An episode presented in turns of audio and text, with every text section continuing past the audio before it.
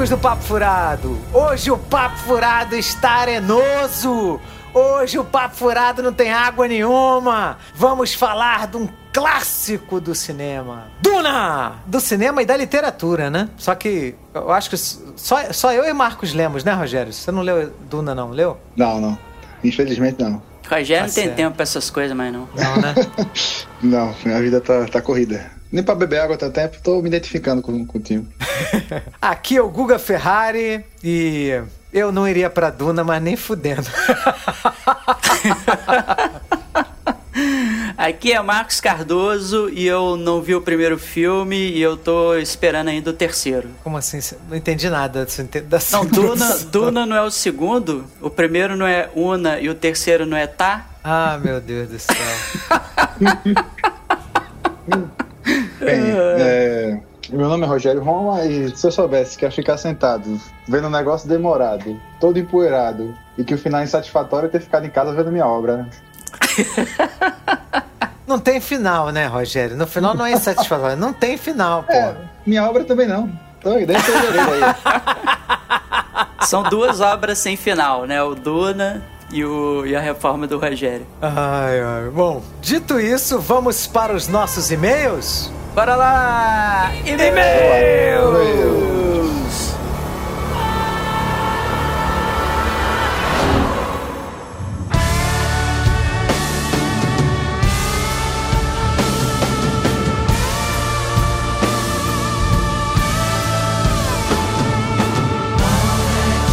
Lembrando, meus amigos, que para entrar em contato conosco, basta mandar um e-mail para papofuradopodcast.gmail.com. Nós temos nosso site que é www.papofurado.wordpress.com e nós temos também os nossos perfis nas redes sociais, que é tanto no Twitter quanto no Instagram, estamos no arroba Papo Furado com Demudo. E se você quiser ouvir o Papo Furado, você pode ouvir no iTunes, SoundCloud, Deezer, Spotify, né? Então, estamos em rádio? todas as plataformas. A MFM. A rádio MFM não. Ainda não. Ainda né? não, ainda não, né? Rogerinho, se a pessoa gostar muito do Papo Furado, achar o nosso trabalho muito legal, o que ela pode fazer? Ela pode nos apadrinhar, né? No, tanto no Padrim quanto no PicPay e colaborar aí mensalmente com um apoio aí da, para fazer o Papo Furado continuar crescendo, né? Isso aí. É isso aí, a gente tá com muita fralda aí para comprar, né, Rogério? Leite, né? Oh, Chupeta. A gente não paga nem os custos do podcast, quanto mais os custos vocês têm. Ah, é. eu não sei se vocês lembram exatamente a quantidade de cabelo que eu tinha da última vez que a gente se viu, mas eu posso garantir agora que eu tô pior que o Marcão. Eita, não, do Saitama, então. É o estresse, meu amigo, tá foda. É muita conta pra pagar. Por favor, nos apadrinhe. Isso, se você quiser ser nossa madrinha, nosso padrinho, basta entrar lá no www.padrim.com.br barra papo furado ou no PicPay, assinar lá um dos nossos planos, lá também no arroba papo furado pode. E se a pessoa não puder, Marcão, nesse momento, contribuir financeiramente com o Papo Furado, o que ela pode fazer? Ela pode entrar clandestinamente no compartimento de bagagem de um, de um avião desses com cabine aberta, tá? E aí, quando ele estiver voando lá no alto, pode soltar alguns flyers do Papo Furado aí para divulgar a gente pra galera. Ou pode compartilhar nas redes sociais, o que achar mais fácil. Mais fácil compartilhar nossos posts das redes sociais né, dar feedback a amigos, pessoas que vocês saibam que, que possam curtir o nosso trabalho, tá? É, seja o drug dealer do Papo Furado. Nesse programa a gente vai colocar as minutagens de cada bloco, né? Porque né, a gente vai ter falar uma parte sem spoiler, uma parte com spoiler. E nossas camisas, cara, as camisas sobraram pouquíssimas, só GG masculino. Eu tenho que ver quantas são. Eu acho que são umas cinco. Eu vou é, ainda verificar isso pandemia. Tamanho pandemia, né? Então é, foi o que sobrou. Dito isso, vamos para os nossos e-mails, né?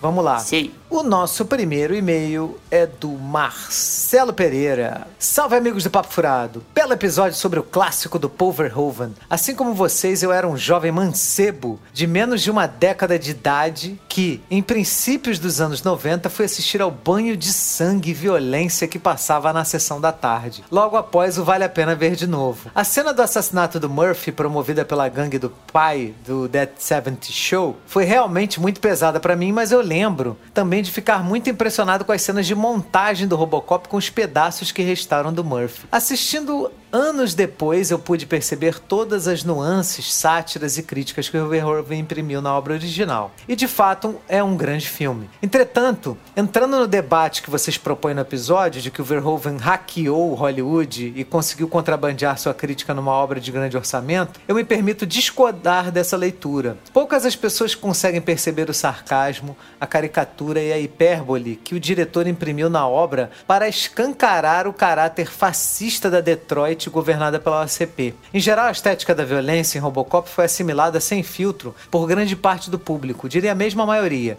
incluindo aí as crianças como eu e vocês, que assistiram nos primeiros anos de lançamento do filme. Hollywood tratou inclusive de investir em todos os merchans, animações e continuações de franquia justamente para que a crítica da obra original fosse diluída.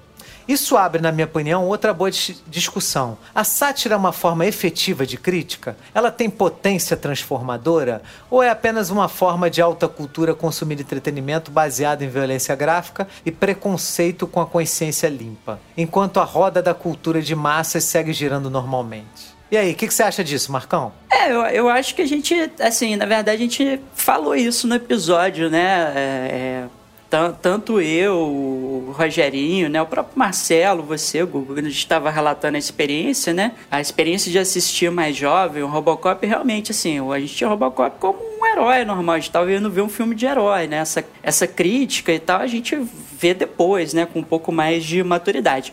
Quando a gente fala que o Verhoeven hackeou Hollywood, na verdade, a gente está dizendo assim, que ele conseguiu contrabandear para dentro de um filme que é um blockbuster, que é para ser assim extremamente comercial, é, trabalhado exatamente para virar uma franquia, né? Pô, obviamente os, os executivos do estúdio, né? Tipo, já pensavam em vender bonequinho do, do Robocop enquanto o filme ainda estava em produção. Tá?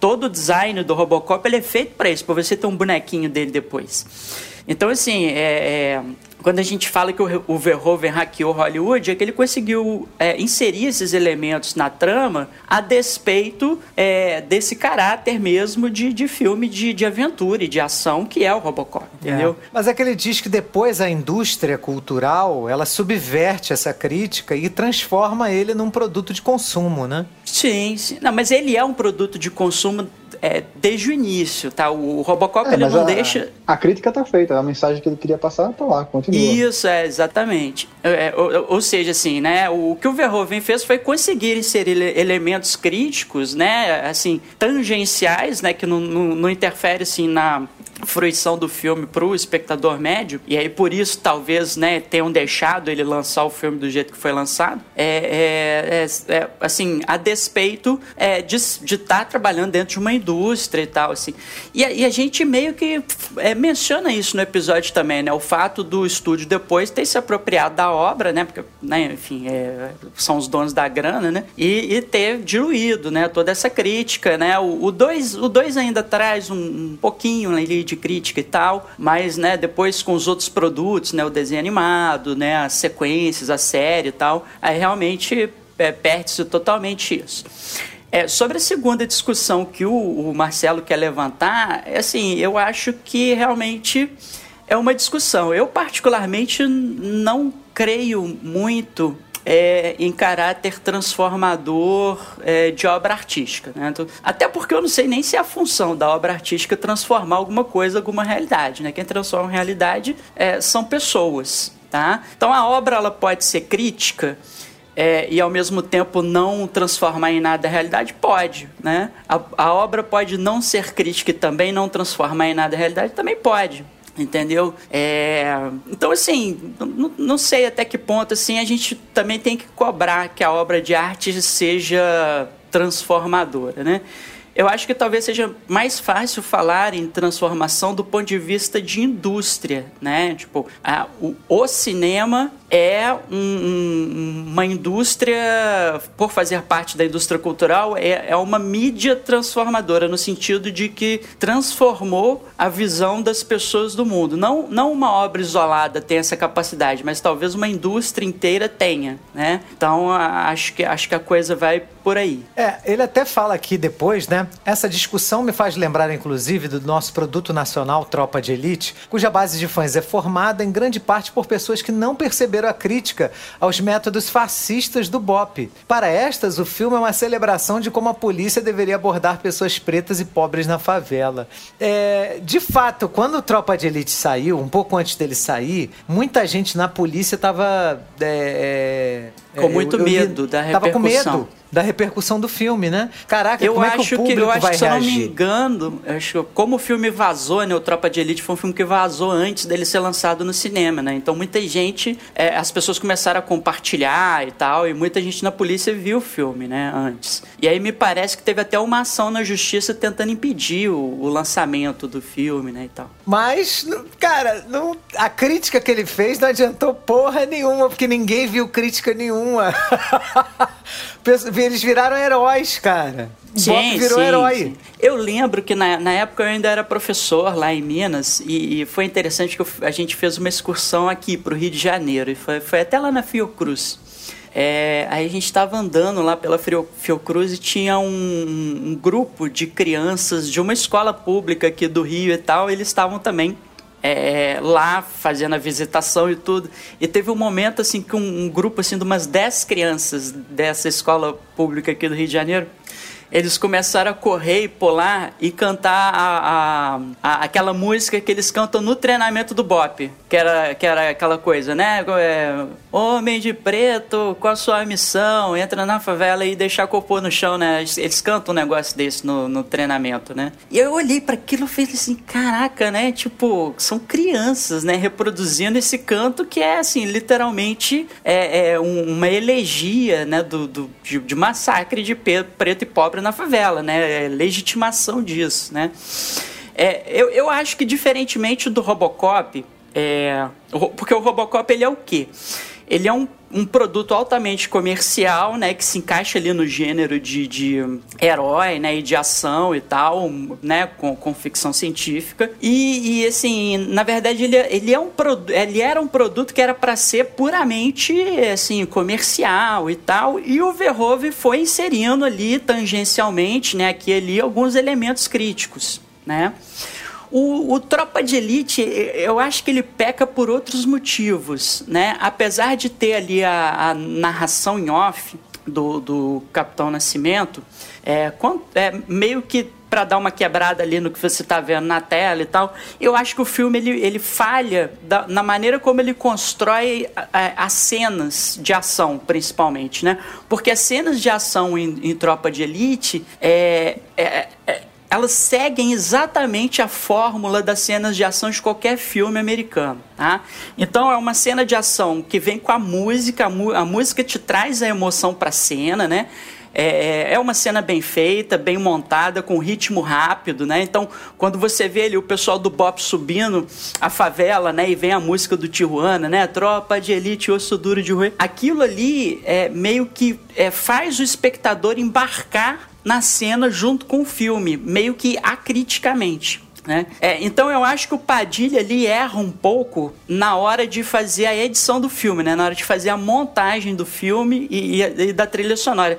E acaba que a voz em off do, do Capitão Nascimento ela não é o suficiente para tirar o espectador dessa imersão que ele tá. Ou seja, né, ele, ele tá muito comprometido com o filme e a voz não, a voz em off não dá esse contraponto necessário para tirar um pouco o, o, o, espectador daquela posição, entendeu? Então, enquanto no filme do Verhoeven, eu acho que há um mérito do Verhoeven em inserir muito inteligentemente a crítica, o Padilha ele fala, ele falha porque ele quer fazer a crítica e ele não consegue. É verdade, porque eu mesmo, cara, eu adorei o filme na época e eu, porra, eu falava, é bop, porra! Porra, é, é bandido bom, bandido morto. Eu, na época, eu, cara, embarquei na, na, Total, total. Galera, to, cara, isso virou febre, cara. O pessoal ficava, pede pra sair, pede pra sair. É. No YouTube, você tinha criança botando o saco de supermercado na cabeça da outra e dando porrada assim, fingindo que tava batendo assim, falando, cadê o baiano? Cadê o baiano? Caralho. Ah, você deixaria, Rogerinho, seu, sua filha brincar de, de tropa de elite? É, brincadeira saudável, né? Cara, um monte de Vamos criança, brincar de cara. cadê o baiano, né? De cadê o baiano? Cadê o baiano? Cara, um monte de criança. Eu não, eu não me lembro muito bem a, a- a- como é montado assim, mas eu lembro que o, o- a gente acompanha aqueles dois, né? O, o André Ramiro e o outro, o outro cara lá que seriam os substitutos do Nascimento, né? E eles, por algum momento, eles ficam presos lá na, na favela, cercados por, por traficante, e o Bob chega como salvador, né? Então acho que é, essa é a tônica que, que o filme passa assim de primeira, né? Então por isso que a gente tá sempre. É fácil você entrar no, do lado do Bob e o Bob tem que entrar e arregaçar, né? Verdade, com certeza, com certeza. É, o, fi o filme ele é todo assim, né? Essa coisa dos, dos das frases de efeito, né? Então ele é, É, muito cara. construído em cima da, da coisa do filme de ação e tal. E ele não cria um contraponto necessário ali, né? Ou, né? Ou melhor, né? O contraponto que ele tenta fazer, que é o voice-over, é, é fraquinho demais para poder quebrar essa, essa imersão. Verdade, isso aí. Enfim, agradeço pela conversa em alto nível sobre Robocop, que, como todo grande filme, provoca boas reflexões. Gosto muito desses episódios que revisitam grandes clássicos. Um beijo a todos vocês, em, em especial ao Marcos, de cuja beleza e inteligência sou admirador declarado. Marcelo Pereira é teu amigo, né, Marcão? É, ele, é- ele é meu amigo, ele es- estudou comigo lá em, em Viçosa, lá em Minas Gerais e tal. E grande botafoguense, Marcelo, por sinal. Mandar, um, mandar um beijo pra ele, espero que o Galho e o Botafogo façam grandes clássicos aí no, na Série A do ano que vem. Maravilha. Nosso próximo e-mail é do Rafael Tavares. Fala pessoal do Papo Furado, aqui é o Rafael Tavares de Campinas, São Paulo. Tudo beleza? Depois de ouvir o cast de Esquadrão Suicida, resolvi dar aquela conferida e valeu a pena. Gargalhei em muitas cenas. Há exemplo do salto ao mar logo no início do filme, em que Rick Flag questiona se alguém verificou se o Doninha sabia nadar. Enquanto o bicho se afogava, trágico mais hilário. Também curti muitas cenas de ação e a nobreza apresentada pela equipe na cena final com a decisão de enfrentarem a Estrela do Mar, mesmo sabendo que poderiam perder tudo. Mas confesso que esse vilão me incomodou bastante pela questão estética. Sei lá, senti que a qualquer momento iria aparecer o gigante guerreiro Daileon do Jaspion durante a cena.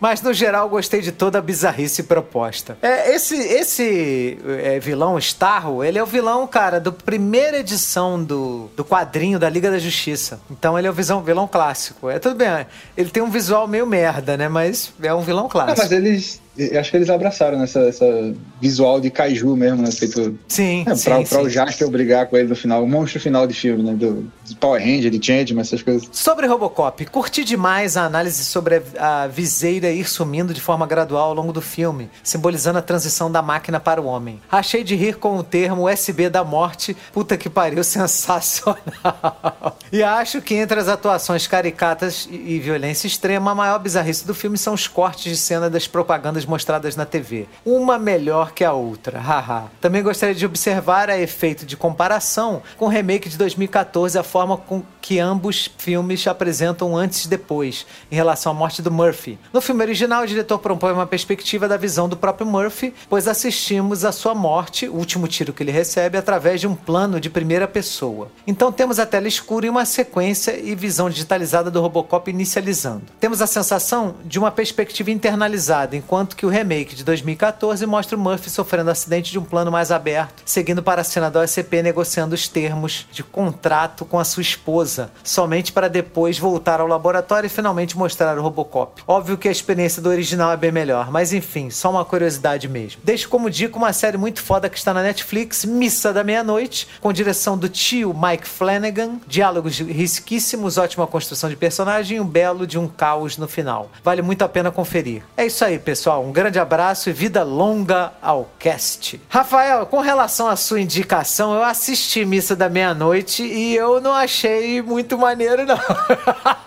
eu achei pra mim aquela porra uma novela da Globo fantasiada de obra de terror. O que, que, você achou, Marcão? Marcão também viu. É, é, é, sei lá, cara. Eu, eu acho assim que se tivesse metade dos episódios e cada episódio tivesse, sei lá, no máximo uns 40 minutos, acho que até rolava, assim, né? É, o problema da série, esse misto da meia-noite, é que as coisas demoram muito a acontecer, né? Assim, vai acontecer alguma coisa mesmo no final do quinto episódio. E, e assim, os diálogos, tá, os, os diálogos são, são.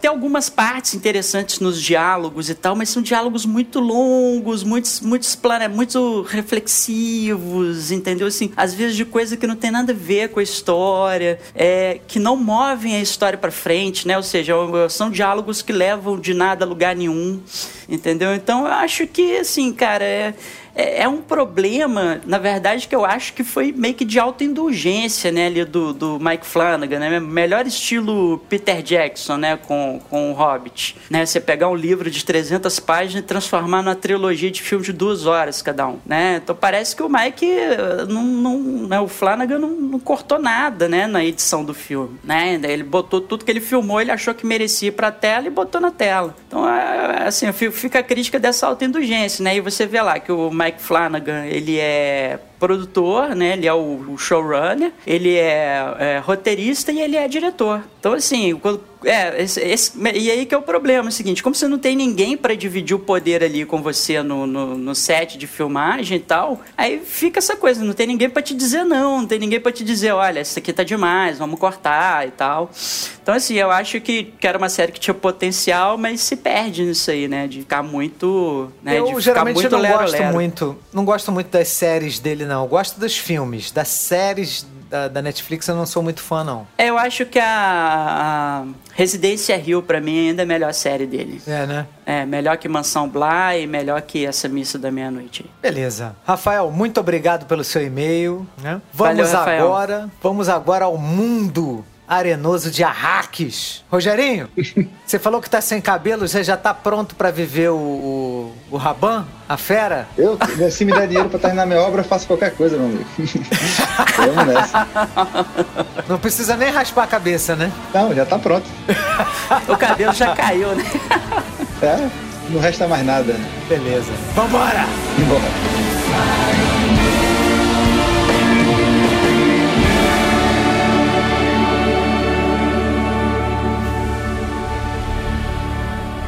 Fear is the mind killer.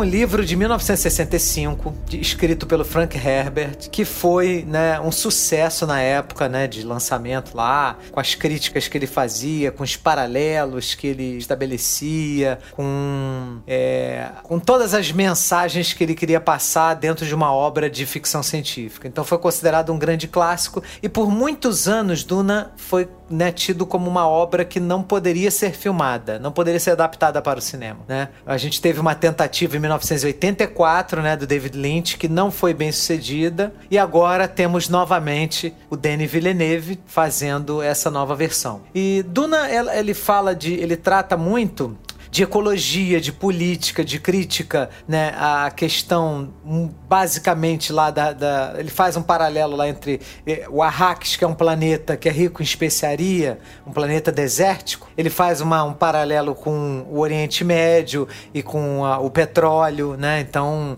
você tem um paralelo entre um e outro. Você é, tem na, a... na verdade você tem muito ali da questão dos processos de colonização, né? É, europeus ao redor do mundo, né? Tanto no, no Oriente, né?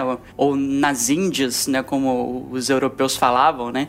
e quanto na África, né? Tanto que você vê que a, a, estrutura ali da, daquela, eu não, não sei bem ali se a coisa ali tá limitada a uma galáxia ou é o universo mesmo e tal, mas parece que existe um império, né? Ali com casas é, é, com casas de nobres, né, aristocratas que comandam, né, os planetas, né, cada casa comanda ali mais ou menos um planeta ou uma região ali do, do espaço E, e, existe todo um jogo, né, de você, de poder, de conquista de território, né, de exploração dos recursos, né. Então eles vão exatamente para Arrax, né, que é esse planeta arenoso e tal, desértico, exatamente para é, explorar um recurso lá que é muito valioso, né, que é a tal da especiaria, né, que eles falam.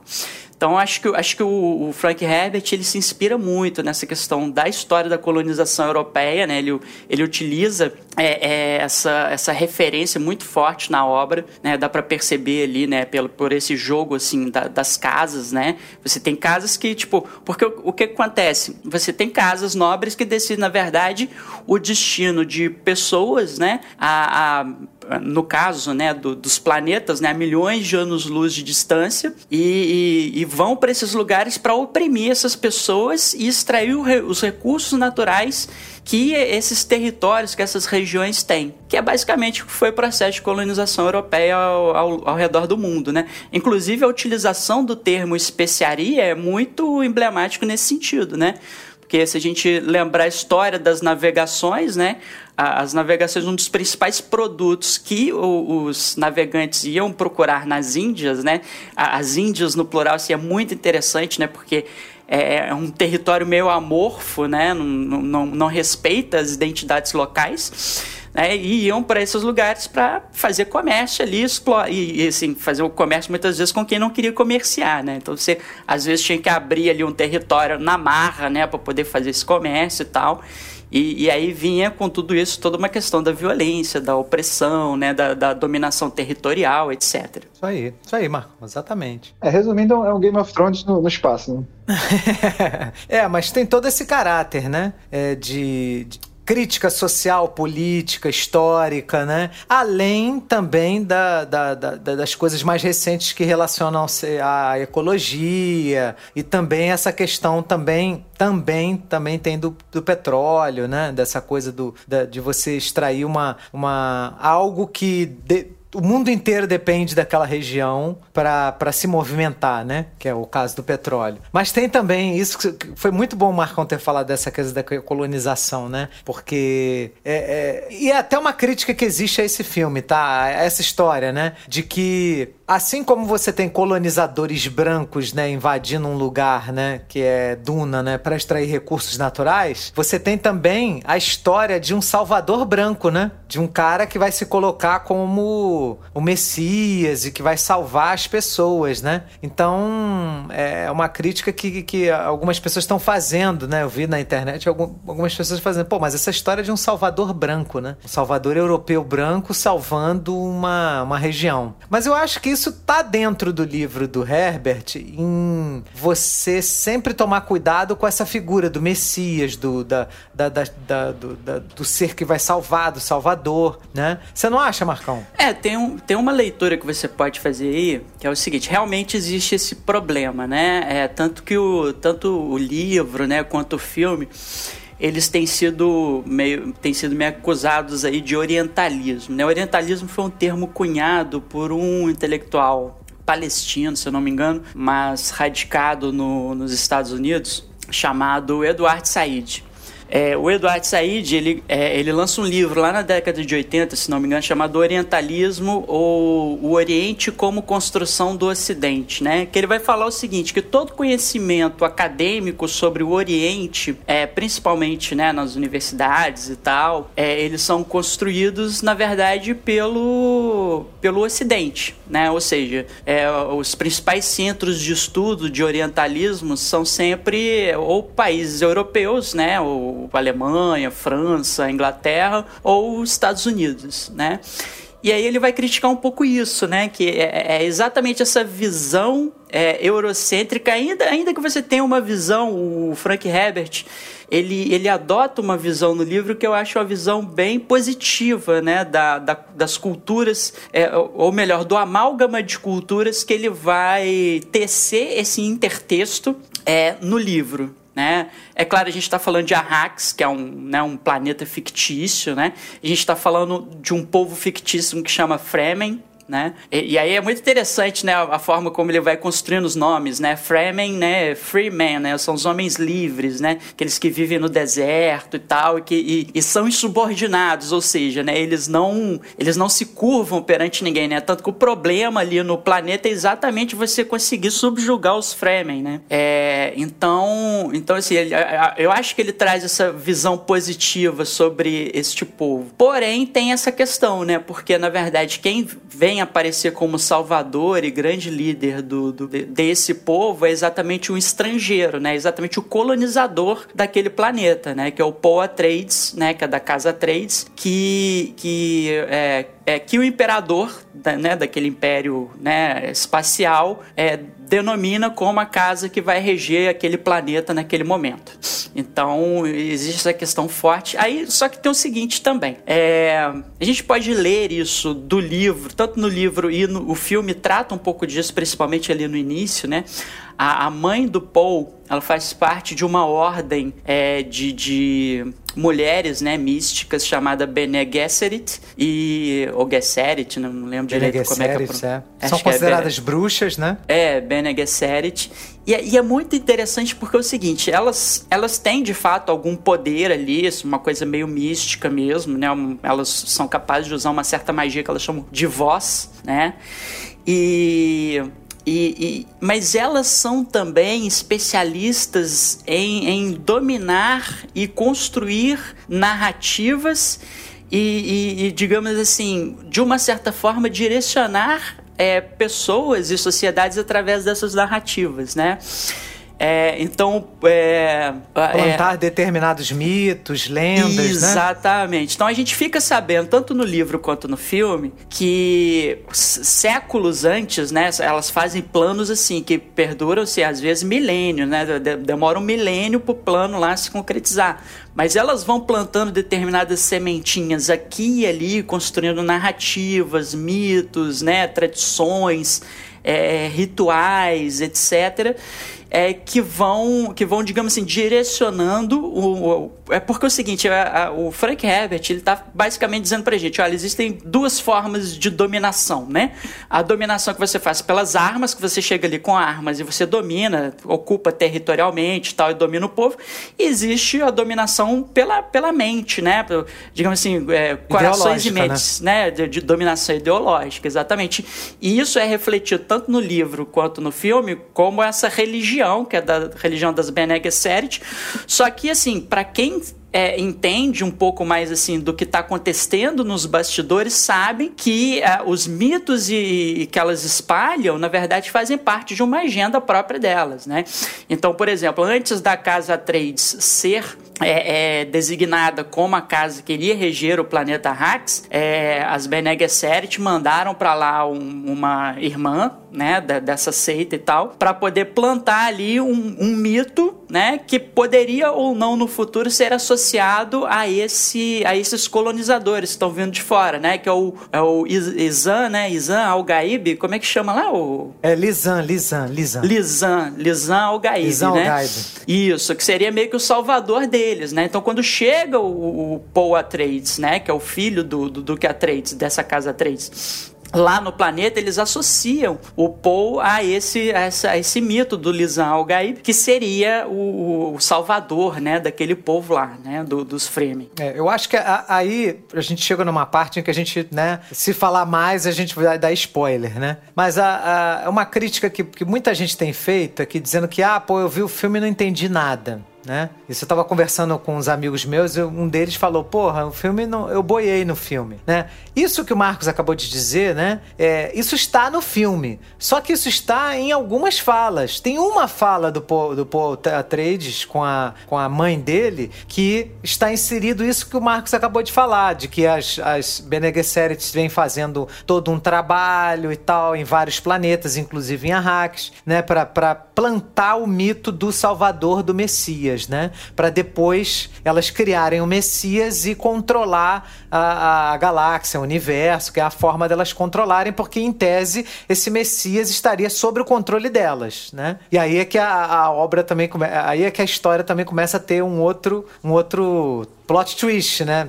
Porque elas planejam uma coisa e a coisa não é, né, não é feita da não forma como elas gostariam. Exatamente, é. É, eu, eu, acho, eu acho assim que pra, assim, aí fica um negócio seguinte, uma das falhas do filme é que quem não leu o livro realmente vai ficar boiando em muitas partes tá? Mas é porque tem que pegar o diálogo que o cara falou e lembrar daquele diálogo naquele momento, entendeu? Porque tá lá, tá no filme, mas você tem que prestar muita atenção. É, e é, e é muito assim, é muito ampassant, assim, é um diálogozinho curto, né? Na, na, na hora que. Logo depois que o Paul é testado ali, né? Que ele enfia a mão na caixa, né?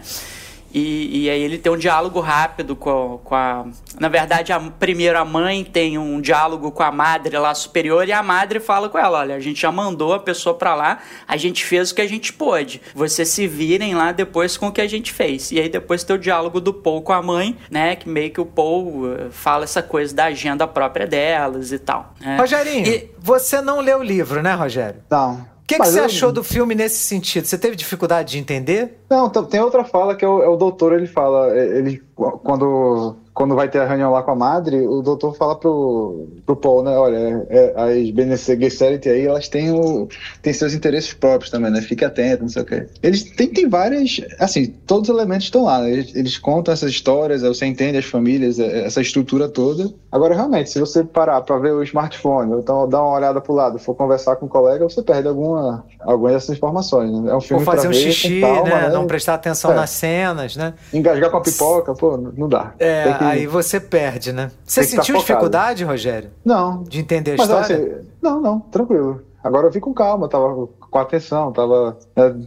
não tava com, fazendo outras coisas ao mesmo tempo, né? Então, talvez se, se você estiver um pouco distraído, ou sei lá, se você for pro, pro cinema com vários amigos e se alguém fizer uma brincadeira, alguma fala assim, né? Aí realmente você vai perder um, um pouco dessas informações, né? Porque realmente é, porque... é, é uma fala, um, uma cena que que guardam Perdeu uma um, fala, uma você grande, perde né? o contexto, né? É, você perde sim, o contexto sim. da história e você realmente fica com dificuldade de entender. E são muitos personagens, né? Muita, muita coisa assim que é difícil. É, e às vezes aquela fala lá do início vai ter uma repercussão lá na frente. Aí, às vezes, você não deu a devida importância a um determinado diálogo e aquilo ali se perdeu, né? Informação, e aí depois fica sem sentido o que acontece mais à frente. É, é, eu acho que o filme tem, sim, é, alguns problemas. É, eu acho que ele fica um pouco confuso com aquela estrutura de, de flash forward, né? De, de é, você, do, do, personagem principal ali, ele ter visões não do que aconteceu, né? Que seria o flashback tradicional, mas visões de futuro, né? Então são, são várias vezes que o filme é interrompido para isso. Até, até eu acho que é um. E às vezes são interrupções longas, né? Acho que quebra um pouco o ritmo do filme. É, é, e isso, isso meio que dá uma bagunçada na história, né? E assim, faz com que o espectador ele meio que se perca no que está acontecendo, né? Ainda mais porque, como eu falei, às vezes são cenas um pouco, cenas um pouco longas demais. É porque ele tem uma visão meio profética, né? E essas profecias, especialmente assim, na literatura, elas são meio que mostram uma coisa que não é exatamente aquilo, né? Eu acho que ele tentou fazer podemos, essas, essas podemos já falar tem. com um pouquinho de spoiler aqui? É, é. É isso que eu ia falar. Bom, a partir de agora, você que não assistiu Duna, né? E quer assistir com toda a experiência, para por aqui, porque a gente vai agora falar com spoiler sobre a obra, tá? Então está aberta aí a temporada de spoilers. Pode falar, Marcão. É, não, porque assim, na verdade o que acontece é. Ele, o, o Paul já tinha algum dom ali de premonição, né? Tanto que ele já tem é, sonhos é, estando ainda lá no planeta original, né? Da, da família dele. É, só que a especiaria em si, ela tem essa propriedade, né? De, de fazer com que você tenha visões do futuro, né? No início do filme, eles falam que a especiaria, ela é a digamos assim, a mercadoria mais valiosa ali do, do universo. Por quê? Porque ela ajuda os, os navegadores é, das naves espaciais a se guiarem no espaço, né? Ou seja, como eles conseguem meio que ter visões do futuro, né, de determinadas linhas e de, de, determinadas possibilidades futuras, através do uso da especiaria, eles são capazes de traçar a melhor rota, né, uma rota que eles não vão colidir com nada, né, que eles não vão ter problemas e tudo, e aí eles né, conseguem fazer esse... Tra... Cara, isso é, isso é muito história da colonização, né, cara? Tipo, é, é, são essas naves enormes, né, que representam os navios, né, que vão para os lugares para poder explorar recursos, né? Você tem todo um trânsito é, espacial, né, a coisa dividida em guildas, né? Assim, é, é, muita história da colonização, né? Mas voltando à questão da especiaria é isso. E a especiaria ela aparece na superfície do planeta Hax, né? Tanto assim que ela, ela, ela meio que, pelo menos no filme, né, dá um efeito de que ela brilha, né?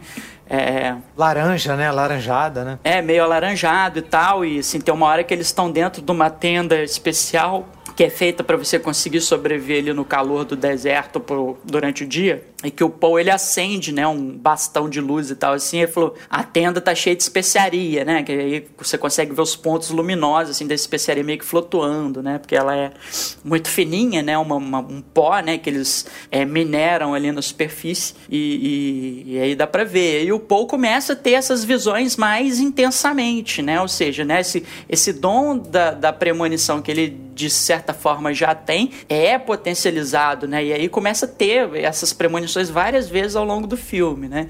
E eu acho que isso também é um negócio que fica muito óbvio, né, para o espectador, porque se ele não prestar muita atenção é, nessa, nessa passagem, né, nessa narração sobre os, os, os, navegadores das naves, eles nos sacam que a especiaria tem esse efeito, né? Você conseguir não prever o futuro, né? Mas ter visões de possibilidades de futuro. Sim, é, exatamente. Você tem que estar ligado, né? Tem, tem. É, eu, eu digo que Duna não é para todo mundo. Duna é para quem tá engajado a, a curtir Duna. Então, se você tá engajado, ah, eu quero assistir Duna, eu quero curtir, eu quero entender. Então você vai bem. Agora, se você vai assistir um filme só falando, falando ah, não, vou só me divertir, vou só, né, ter acesso a uma, a uma obra aqui. E, é, se eu quero entrar né? lá por acaso, assim, ah, o que é que tá passando no cinema hoje? Ah, Duna, é, vamos ver. Vamos ver, é. Se for assim, Aí... cara, é, é, é, a chance é alta de não gostar. Porque você tem que prestar atenção em muita coisa. Você não pode ficar olhando celular, você não pode ficar vendo outras coisas. Você tem que prestar atenção em tudo que é dito no filme e você tem que ter uma vontade de entender o contexto da, daquele mundo, daquele universo, né? Que não é fácil, né? Não é fácil. Não é fácil no livro e não é fácil no filme, porque o pessoal fala, ah, mas esse filme é para quem já leu o livro. Não, cara, ler o livro também é difícil. É, é o, o, o livro, livro, não é fácil. Não é fácil é. O livro não é, é fácil, verdade. porque o, li o livro te joga, cara, no meio da história e não te explica porra nenhuma. Aí você tem que entender ao, ao longo da história, que você fala, não, peraí, então você tem que fazer a conexão daquilo que você já leu com aquilo que você tá lendo agora. Então o livro também é difícil. O, li não, o Duna não é uma obra considerada infilmável à toa, né? Porque o livro é difícil pra caceta. Então não. não é essa coisa de dizer, ah, é um filme feito só para quem já leu o livro. Não é. Porque quem é, lê o livro também é. é. difícil, cara. É difícil para quem lê o livro também. Sim, ele sim, é, sim. Ele é, é eu, ele é eu acho que, quem, acho que quem lê o livro tem uma certa vantagem porque já tem esses contextos, né? Então, por exemplo, o contexto lá das Bene Gesserit é, você no, no filme, no, no, filme, desculpa, no livro, isso assim é muito mais desenvolvido, né? Então quando você já chega no filme com esse conhecimento prévio, é, você sabe saca logo ali que o diálogo, né, já é para informar o espectador disso e tal.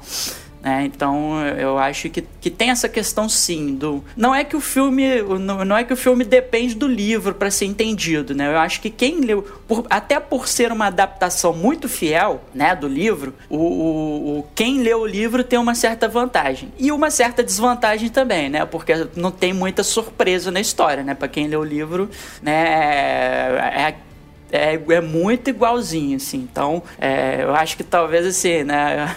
É, acaba que quem lê o livro... É, é, e eu tenho umas outras críticas para fazer mais para frente, né? E, assim, em relação é, principalmente ao filme.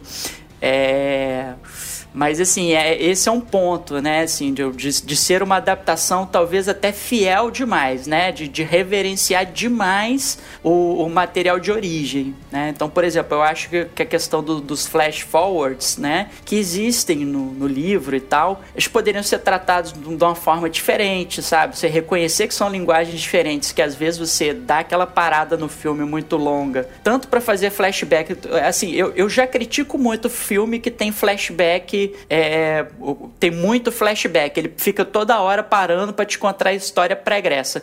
Aqui a diferença é que ele não tá te contando a história pregressa, ele tá te mostrando uma possibilidade de futuro. Mas ainda assim para muito o filme. E aí quebra o ritmo ali, assim, né? Eu acho, acho que esse é um dos problemas do filme. Uma outra crítica que eu vi eles fazendo, né? E eu acho que tem a ver com isso que você falou, Marcão, da quebra de ritmo, é que o filme é frio. Ou seja, o filme não transmite emoção, né? É, eu acho que tem a ver com essa questão do ritmo. Porque tudo, né, né, todas as obras precisam ter o ritmo, né? O ritmo tem que ser crescente, e aí você, você para te engajar emocionalmente na, na história, né? Você vai crescendo, vai crescendo, daqui a pouco você, uau, caramba, né? É, é, e aí você entra naquela história, você compra aqueles personagens. Mas como tem várias quebras de ritmo, eu acho que o espectador, quando vê, eu, eu não tô falando aqui mal, porque eu não tô dizendo que o filme é ruim, porque eu gostei muito do filme, mas eu acho que ele poderia ter sido melhor executado se essa questão de ritmo fosse melhor observada. Porque ele tentou ser muito fiel ao livro ele foi, porque o livro também, cara, porque esse filme, as dificuldades que tem no filme, tem no livro também. O próprio escritor quebra o ritmo também na narrativa, porque ele tá o tempo todo, né, é, quando você tem o personagem do Paul Atreides, né, na, lá, lá que ele tá escrevendo, o Paul Atreides fica fazendo reflexões sobre a vida, sobre a, a, as possibilidades de futuro que ele enxerga. Então isso tudo quebra o ritmo da história. a história tá correndo, daqui a pouco você vem uma, uma série de elucubrações e pensamentos e não sei o quê. E aí, cara, te tira um pouco da história, porque você, né, para você voltar à história, você tem que passar aquela parte. E aí, isso é a mesma dificuldade do livro você tem no filme. Então, por ele ter sido fiel demais à obra, ele foi, eu acho que isso prejudicou um pouco a, a questão cinematográfica, né, Marcão? Eu acho isso. que tem a ver com isso, né? É, exatamente, porque é uma coisa que funciona no livro, assim, o, o livro, assim, para mim, é, talvez seja o, um dos melhores, tá, tá no meu top 3 de melhores, melhores livros de ficção científica que eu já li, entendeu? Mas você tem lá, todo início de capítulo tem lá o Diário da Princesa Irulan, entendeu? Que, que é, uma, é um trecho do diário que está contando lá do futuro o que aconteceu no passado, às vezes te dá spoiler do que vai acontecer na história e tal, né? E, e, e, tem mesmo né, essas, essas pausas na narrativa, mas uma coisa é a narrativa literária, ela é diferente da narrativa cinematográfica. Né? Então eu acho que o diretor, né, o diretor e os roteiristas de um filme, eles têm que ter uma acessibilidade suficiente para saber o que, que funciona e o que, que não funciona num, num, numa obra audiovisual. Né? Esses flash forwards, nessa coisa de você ficar né, é, interrompendo o filme, né? É, para mostrar essas visões, eu, eu acho meio sacal, né? Ficar refletindo demais também, quebrando toda hora para ficar fazendo reflexão, é meio sacal. Você pode fazer isso de outra forma, você pode inserir num diálogo, entendeu? Assim, em vez de ficar flash forward toda hora, faz diálogo, cara. Cara, sonhei com a menina assim, assim, assado, tal, não sei o que. Não precisa ficar mostrando lá a menina, porque é o que acontece no filme? O filme mostra a cena dele enxergando a menina e depois um diálogo que ele comenta com alguém que ele sonhou com isso. Quer dizer, é uma redundância também na história, porque é uma coisa assim, você já viu. Entendeu? Ele não precisa ter um. É, já tá lá, ele não precisa ter um diálogo com outro personagem falando isso, entendeu? Então eu acho assim, cara, é muita deferência, assim, pelo material original. E eu acho que tem um outro problema, é, Ferrari, em relação ao que você falou, de ser um filme frio, que é o protagonista entendeu? O protagonista é um, é um cara meio friozão mesmo, meio distante. Isso não é um problema que tá só no filme, não. Isso é uma, uma questão que vem do livro. O personagem Paul Atreides é esse cara, entendeu? Assim, é, é esse cara meio, sei lá, meio existencialista, né? Meio é, é, é, é filosófico, né? Então ele, ele tá ali, ele, ele, ele tá no momento de transição, né? Porque é, ele tá. É, ele já pressente, né? Parece que desde o início, tanto do livro quanto do filme, ele meio que já pressente ali que vai acontecer alguma merda e que ele vai ter que assumir ali o lugar do pai dele, né? Que vai ter que ser feita essa transição, ele vai virar o líder lá da casa Trades né? E ele está se debatendo com essa questão ali o tempo todo, né? E com essas incertezas do futuro. Isso torna ele desde já, desde o primeiro minuto dele na tela e desde da primeira página do livro, já um, um personagem meio, meio, meio trágico, né? Sentido com essa meio sombrio, né? Digamos assim. E ele tem essa postura, ele mantém essa postura, né? Até o final, porque é muito da essência dele. É, então acho que o filme é frio também por conta um pouco do, do protagonista, né? Você vê o contraste dele, por exemplo, com o Duncan Idaho, né? que no, no, no, filme quem faz é o Jason Momoa, né? Que é, um, que é um personagem que já é todo paixão, já é todo explosão, é todo para fora, né? O Paul é Atreides é um personagem todo para dentro. Sim, sim. Eu tava percebendo esse contraste. O, o eu, eu normalmente não gosto do trabalho de Jason Momoa nos filmes. Eu acho ele igual em todos, né? Assim, apesar de achar ele um cara boa praça, bacana, né? Não, não, não tenho nada contra ele, mas assim, eu acho que ele é muito igual, né? Mas ainda assim, cara, nesse filme, ele para mim foi o coração do filme. Porque ele, ele é o personagem mais emotivo da, da, da, da saga, assim, né? Desse, desse filme. Então ele é o cara que toda vez que encontra o Poatretes fala, my boy, my boy, sorri é um cara que tá ali, é o único que tá, né, é, é, radiante no filme, né? Todo mundo tá, é, tá, tá meio. É. O resto é todo mundo deprimido, né? Triste, meio preocupado. Ele, ele é o único é. cara que dá, tá sorrindo, fala alto, abraça e faz as coisas. Abraça, né? Então, assim, ele, ele, ele, cara, ele teve um papel muito legal nesse filme, de, de ser o coração do, do filme, a emoção do filme, né? É. E isso faz e sentido. Morre. É. E é. morre.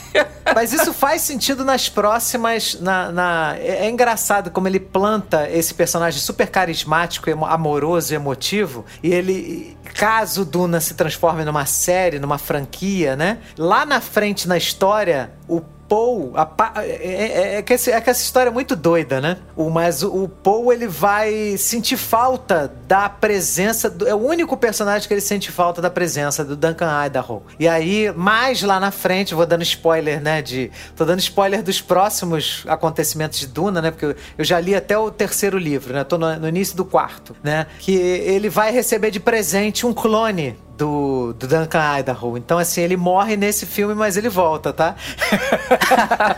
ele volta é, em algum agora momento. até eu tomei spoiler, porque eu só li o primeiro livro. É, olha aí, tá vendo? Mas ele volta. Tem um filme chamado Beer Fest, que é eles cara, tô fazendo time pra tomar cerveja no campeonato, no, no Oktoberfest, uma coisa assim. Aí um dos personagens morre perto do final do filme e simplesmente aparece o irmão gêmeo que bebe igual a ele, tem as mesmas... é o mesmo recurso. é o irmão gêmeo, né, Rogério? É, o cara morre, mas aparece um substituto que faz a mesma coisa, na mesma hora. Excelente é. ferramenta de roteiro. Agora, Rogerinho, você achou o filme frio? Achei. É, é, é, porque são muitos personagens, né, pra acompanhar também. Não dá pra você. Quem é que você vai se vincular ali? Quem, quem é o cara que te passa emoção? É tanta gente na tela, tantos tanta informação, tanta coisa. Só tem o, o, o Caldrogo mesmo. O resto você vai acompanhando a história, mas distante, né? Você não, não consegue é, sentir aquilo. É, e o, é porque é o seguinte, você fica procurando essa, essa, essa questão, né, do, do, do engajamento, né, com o personagem no uhum. protagonista. E não acha né? Porque, porque o protagonista é como é. Assim, isso, isso, é, né? ele, nem, nem, ele quer estar tá ali, né? Ele parece exatamente, que tá ali, exatamente. Ele, ele é o, ele é aquele herói relutante, né? Ele não quer aceitar uhum. o fardo ali que está sendo imposto a ele, né? Ele não quer, ele não quer nem ser o líder da casa Trades, né? Que ele tem o um diálogo com o pai lá no planeta Natal ainda, né? Tanto que o o Duque, né, fala com ele, olha, se você não quiser ser líder, tudo bem. A única coisa que você precisa ser e você vai continuar sendo é meu filho, entendeu? Então assim, a única coisa que você nasceu, que você precisa ser é meu filho. E para mim isso basta. Né? E, e, depois ele tem uma outra. É, quando ele tem aquela visão de que ele vai conseguir conquistar a confiança dos Fremen e vai conseguir transformar os Fremen no exército para poder vingar a casa dele e, e, e só que para isso ele vai precisar é, é, é, fazer uma, né, uma carnificina galáctica, né, digamos assim. Ele vai precisar sair é, é, é, arrasando as outras casas, né, combatendo as outras casas. E você vai gerar um banho de sangue. Ele também reluta né? Que é, que é a visão que ele tem lá na, na tenda com a mãe dele, né? Que ele tem aquela visão e diz isso, isso que eu também não quero. Então ele é, o, ele é o herói relutante que não quer nada, ele, ele não quer aceitar, pelo menos assim, nessa primeira parte, nenhum destino que está sendo colocado ali na mesa para ele. Né? E, e, aí tem, um, tem uma outra questão, é o seguinte, o, o, tanto o livro quanto o filme, eles seguem bonitinho lá o roteiro da jornada do herói, né? E só que, só que o filme, ele conta metade da história, tá? Eu, eu, não, eu não tô nem falando assim, eu achei que foi uma estratégia de marketing meio, é, é, meio sacal do, do, do da distribuidora, do estúdio, etc. Porque assim, isso é meio escondido, tá? Quem tá meio desavisado nessa coisa do Duna não sabe que essa é a primeira parte de duas. É, eu só descobri quando comecei a ver o filme mesmo, né? Que aí aparece, parte 1. É, parte é, 1, tá exatamente. Tá tipo, não, tem no cartaz, não tem no trailer, né? Enfim. Não foi divulgado, é. É, não foi divulgado. E aí o que acontece? É, é uma jornada do herói incompleta, né? Uma jornada do herói que você só vai finalizar. Então, te, quando o filme termina, te dá meio que essa, esse sentimento. Que você é, deixou o herói ali no meio do caminho, entendeu? Ele não resolveu a jornada dele. Quer dizer, ele nem começou a resolver a jornada dele, né? Que ele tá naquela. Acho, na transposição lá do primeiro do segundo limiar, né? Que é aquela coisa que ele vai pro território desconhecido e tal. Né?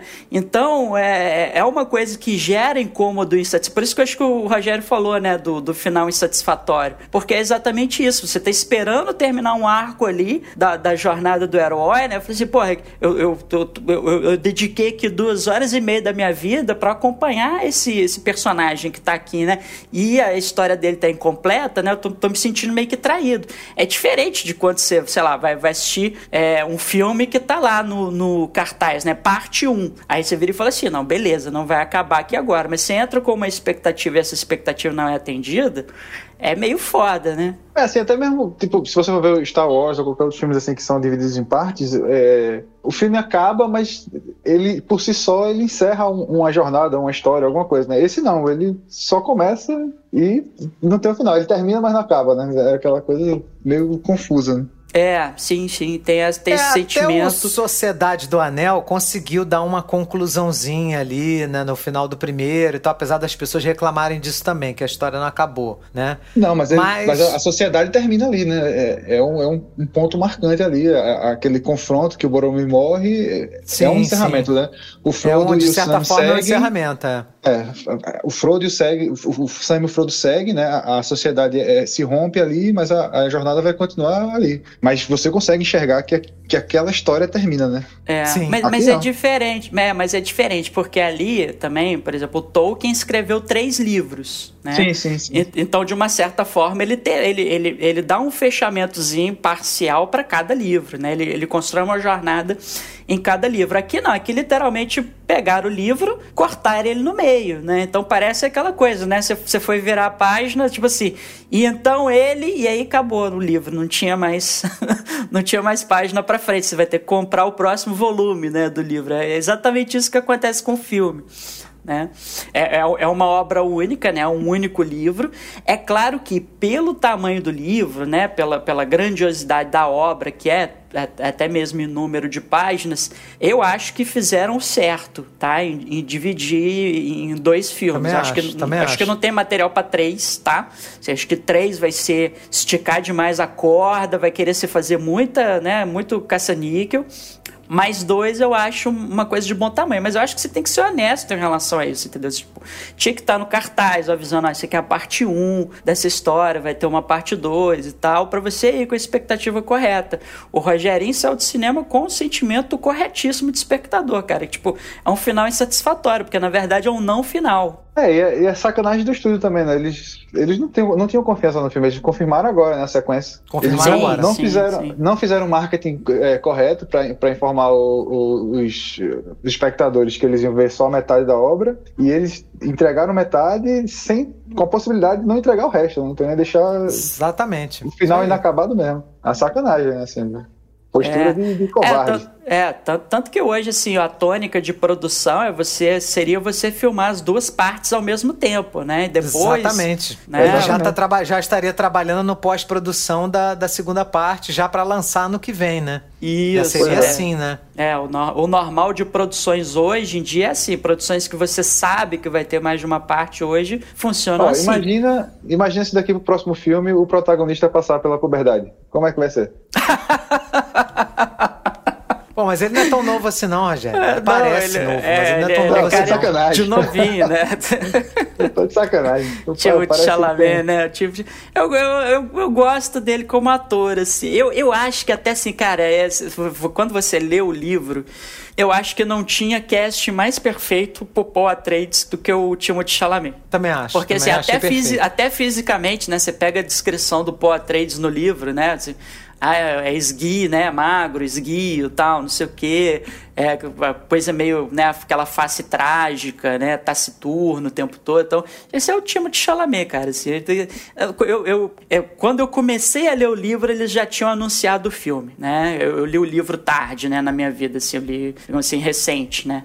É, é e aí, assim, já tinham anunciado o filme e tal. E aí, cara, eu comecei a ler o livro, aí saiu o cast, eu falei assim, cara, muito perfeito o Timothée Chalamet pra fazer o, o Paul, assim. Né? Eu, não, eu não gostei muito da escolha do, por exemplo, do Javier Bardem, por exemplo. Eu, sei lá, ficava imaginando outro ator, um ator, né? Porque o Javier Bardem, se não me engano, ele é espanhol, né? É, e assim, é, sei lá, tava esperando um ator negro, negro mesmo e tal, assim, né, pra fazer o Stilgar. Né? Como a Zendaya, por exemplo. Achei a Zendaya é, magnífica lá no, no papel.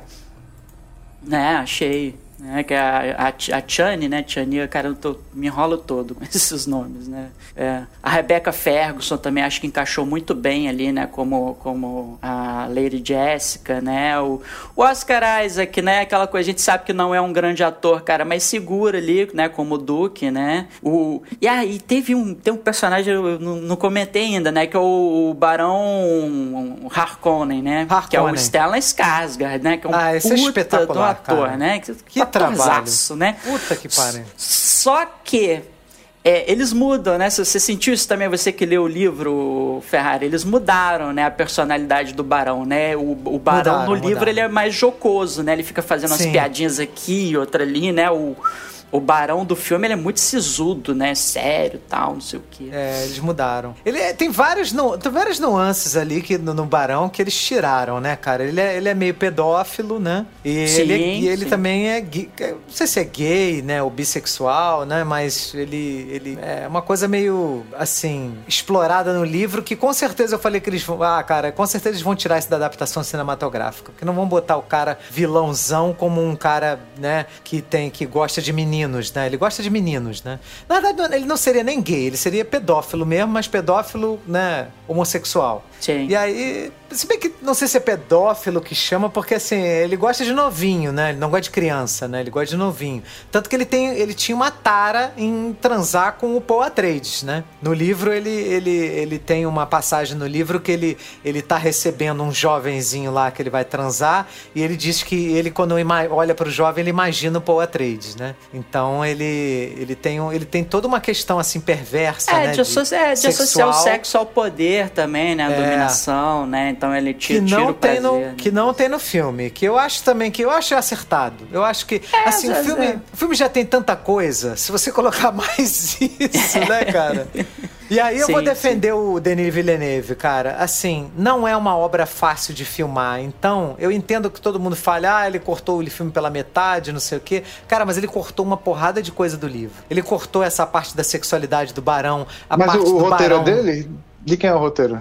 Ele ajuda no roteiro, o Denis Villeneuve. É o John, John Spites e o Eric Roth, né? Junto com o Denis Junto Villeneuve. com, com o Denis Villeneuve. Então ele, ele tira um monte de coisa, cara. Ele tira ele tira a sexualidade do barão, ele tira essa coisa do barão brincar de, de, de, de, de, de arquitetar planos e conspirar e, e, corromper as pessoas, porque ele sente prazer na corrupção e tal. Então ele tem todo um diálogo mais elaborado no livro com o, do, com o traidor do que ele tem no filme. No filme é rapidíssimo, né? Sim, Então sim, ele sim, brinca mais, ele pisa mais no cara, ele humilha o cara mais, sabe? Ele é um cara mais. No filme, ele é mais objetivo e, e mais sério. No livro, ele é mais jocoso, ele, ele, né, ele é mais debochado, irônico. É, e até né? a persona dele fisicamente, né, assim, porque ele é um ser meio ridículo, né? Tem, tem um pouco disso no filme, né, que são aqueles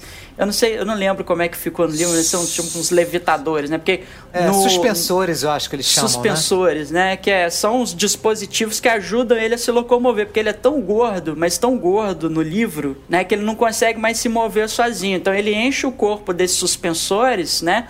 para poder carregar. E aí, assim, várias, várias uh, passagens do livro falam das, das banhas dele e tal, não sei o quê. Então ele é, ele é o esse. No, no livro ele é construído como essa figura meio que repugnante, né? É, de, de, de, né? de, de ser um, um, ser assim meio né o disforme né por conta dessa de, de, de, desse é, dessa é, dessa condição física dele né enfim e, e, isso é reforçado meio que pela, pela né, tanto pela, digamos assim, por esse, por esse desvio dele, né, de, de ser meio pedófilo e tal. E também, tipo, por essa coisa de ser. Ele é meio covarde, né? No, no livro, assim, né? Ele é bem covarde, né? Ele faz tudo pela traição, né? Tudo dele é, é, é feito, né? De, de, na emboscada, na traição, etc. E também por, tipo assim, sempre que ele se vê numa posição de superioridade, ele aproveita aquilo para humilhar os inimigos, humilhar as pessoas, né? E tal. Então é, é, ele é um personagem que no livro ele, é, ele é construído para ser o mais repulsivo possível. Ele é bem asqueroso no livro. Ele é bem asqueroso. No filme ele, no filme ele, ele é nojento, mas assim é menos. Até porque no filme também tem poucas cenas com ele, né, cara? Que eu senti falta de, de, de mais Barão no filme. Ele tem, ele tem muito poucas cenas. Ele deve ter umas três cenas no filme, três é, ou quatro. Mas, mas são, mas, são, mas são cenas emblemáticas, né? Até porque o Stellan Skarsgård, né? Vou te falar que o cara é aparece porra. em cena né, cara? A presença dele ser muito foda, né? Ele é sensacional, ele é sensacional. O próprio Raban, né? A fera, né? Que é o sobrinho dele, né? É, que é é interpretado pelo Dave Batista, né? No, no livro ele é meio assim. Ele é meio genérico, burrão, né? Sim. É, e ele é meio burrão, burrão né? O, o Barão mesmo vive tirando sarro dele, assim, dele não pescar as coisas, né? Você, pô, mas, né?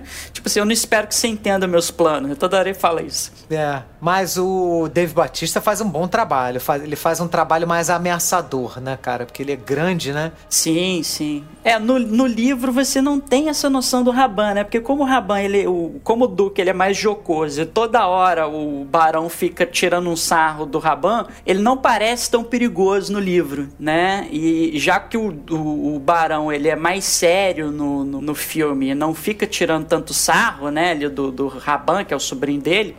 Aí realmente o Raban aparece como essa figura, né? Como o Brutamontes, né? Como os músculos ali da casa Harkonnen, né? É porque tem, nesse livro também, nesse livro, nesse filme, né? Eles cortam a figura do Feud, né? Feud, né? Feud, Feud Hattan, né? Sei lá.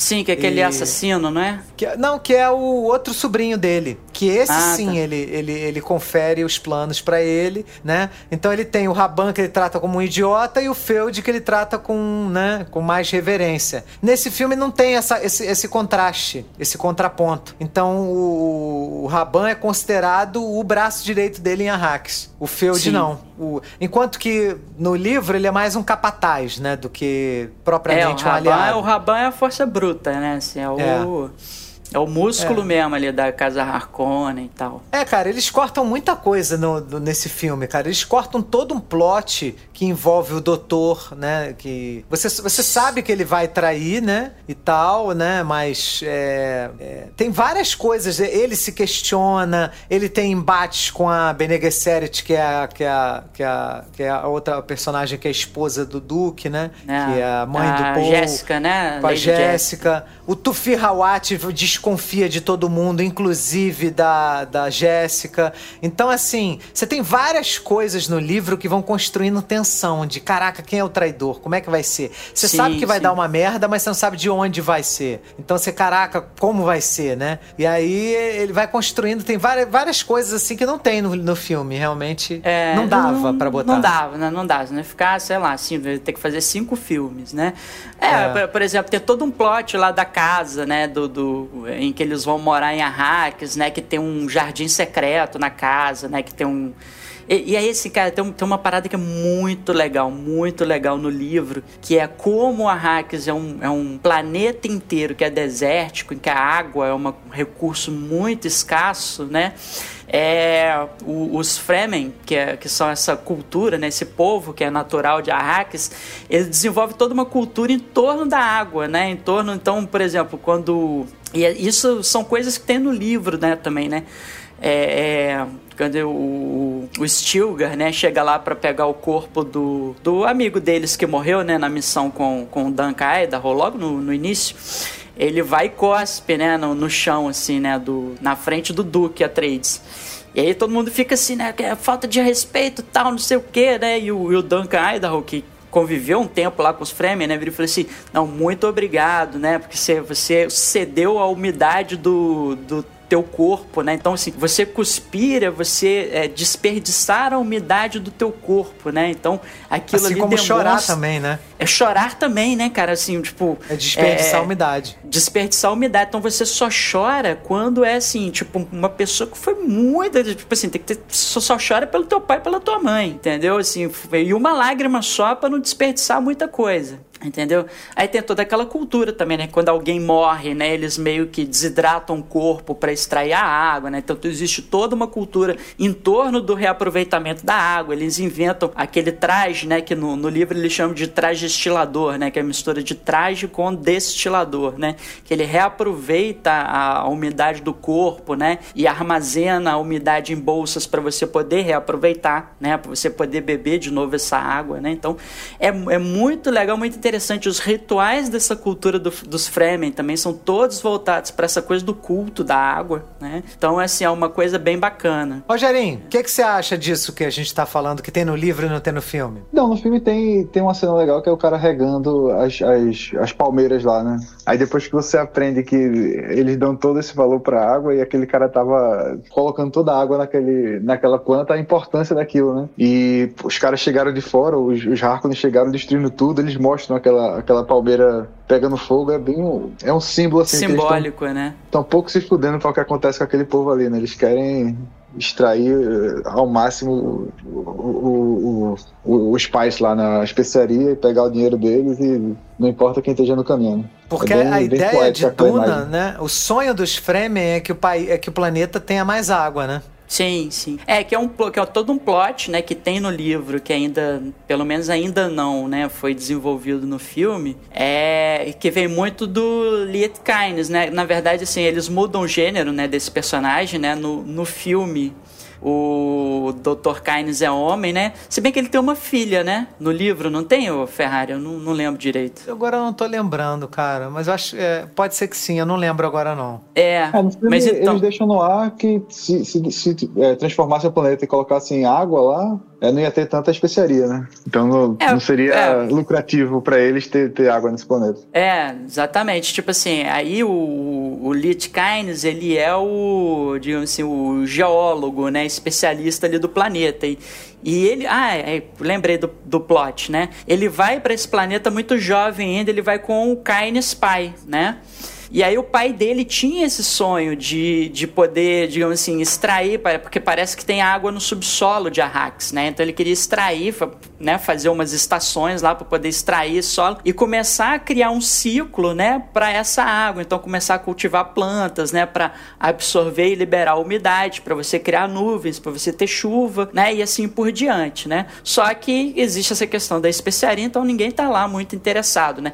E outra coisa, né, você você você manter aquele clima desértico, né, é você manter é, continuar mantendo os Fremen, né, numa certa posição é, meio que meio que de dificuldade, né? Então assim, se você dá recursos para esse né, é, eles sempre falam, né, que, que os, os Fremen eles são é, guerreiros, né, muito muito habilidosos, né? Tanto que os próprios Sardaukar, né, que são o exército do imperador, que são considerados os soldados mais bem treinados lá daquele universo Diz que os Fremen batem de frente com eles, né? Então, assim, o, o, eles, eles darem. É interessante para quem for dominar o planeta manter os Fremen com poucos recursos. Né? Exatamente por quê? Porque eles também são uma ameaça militar, né? A quem estiver lá tentando dominar o planeta, né? Então existe todo um ciclo, né? Assim, é muito rico, cara, o livro. Assim, por isso que eu falo, assim, talvez seja das, sabe, tipo, a melhor ficção científica que eu já tenha lido. Exatamente, cara, que é um mundo de referências, sabe? Quando você vai lendo o livro,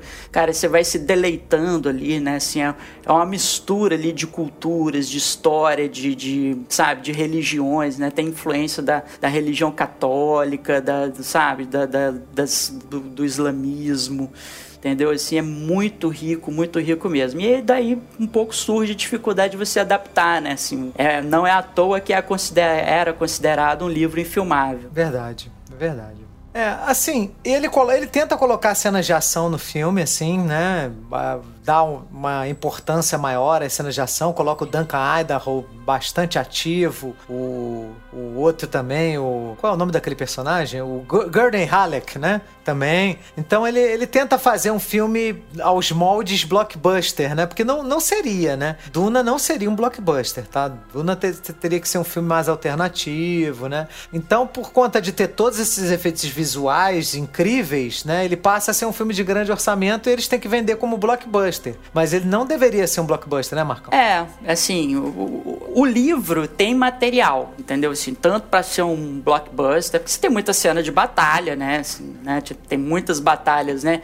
Entre o exército Atreides e o, e o Sardaukar. Você tem batalha entre os Fremen e o Sardaukar, né? Você tem batalha de nave, né? Assim, eu achei... É, eu gostei muito do design de produção, tá? Do Também. filme. Então, por exemplo, eu, eu sempre ficava tentando imaginar como é que era o ornitóptero, né? Falei assim, porra, como é, que, como é que eles vão fazer essa porra do ornitóptero, né? Que é tipo, é como se fosse, sei lá, uma mosca, né? Uma vespa, né? Um negócio assim, né? Tipo, é um helicóptero que na verdade são quatro asinhas assim, fininhas que batem, né? Assim, como se fosse mesmo um, um mosquito, né? Uma coisa assim. É porque parece que essa, dessa forma voa melhor no deserto, né? É, Areia, não sei, né? assim, mas não, assim, ainda que não fosse, né, assim, mas é muito interessante, né, porque vamos imaginar que a evolução da tecnologia ali, né, é inspirado o quê? Nos animais que eles conhecem, né, provavelmente não tem muitos pássaros com, com asas grandes, né, que são pássaros que normalmente são, ficam próximos da água, que comem peixes e tal. Então eles vão se inspirar no quê? Qual que é o bicho que voa aqui? Ah, tem, tem muita mosca aqui, né? Então eu vou fazer um design, a minha, a minha máquina vai ter um design que vai se inspirar é, nesse animal aqui. Então, assim, é, é, por isso que é, é, por isso que é muito rico, cara, assim, porque tudo faz muito sentido, assim, pelo menos para mim no livro, quando eu tava lendo, eu falei assim, cara, isso faz total sentido, né? Assim, diante dessas condições, nesse planeta e tal. Eu ia lendo e ia ficando maravilhado cara, assim, pegando essas referências e tal, e, né, e vendo é. essa lógica, né, com que Por o... isso que eu falo do engajamento, né, cara? Você estava bem engajado para gostar de Duna, né? Sim, sim. Não, eu gostei, assim, eu, eu confesso, gostei do filme, mas, cara, ele, ele tem uns certos problemas, assim. É, por exemplo, eu acho é, a trilha sonora, hum, assim, meio qualquer coisa, né? Tem ali a marca do Hans Zimmer, mas. Pô, eu adorei assim, a trilha sonora, Marcão. Não gostei. Eu, eu cara, porque, é. assim, confesso, não sou grande fã do Hans Zimmer. É, Pô, eu, eu, eu, gostei daquela, daquelas vozes árabes femininas, né? Sim, sim, tudo bem. São maneiro. coisas que ele. São coisas que ele. Sabe, mas assim, por exemplo, aqueles barulhos que a nave faz, para mim, assim, já virou um qualquer coisa genérico, entendeu? Assim, é coisa que a gente já viu no. no e aí eu acho que, assim, o Denis Villeneuve, ele deu entrevista dizendo que ele fez a chegada e fez é, Blade Runner 2049 como preparações para fazer Duna.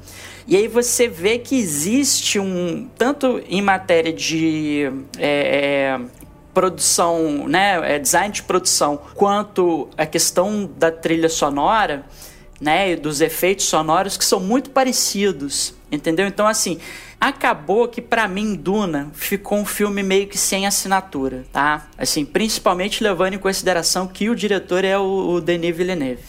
Por quê? Porque é, é, assim, você vê, por exemplo, o barulho que as naves fazem quando estão decolando, quando estão é, é, pousando e tal, assim. Eu vi aquele efeito em A Chegada, eu vi aquele efeito no Blade Runner 2049. A trilha sonora também desses três filmes se parece. Quem conhece a jornada ali do, do Denis Villeneuve sabe, entendeu? Assim, parece que é uma coisa reaproveitada. Ficou, ficou uma coisa meio que reaproveitada de outros filmes.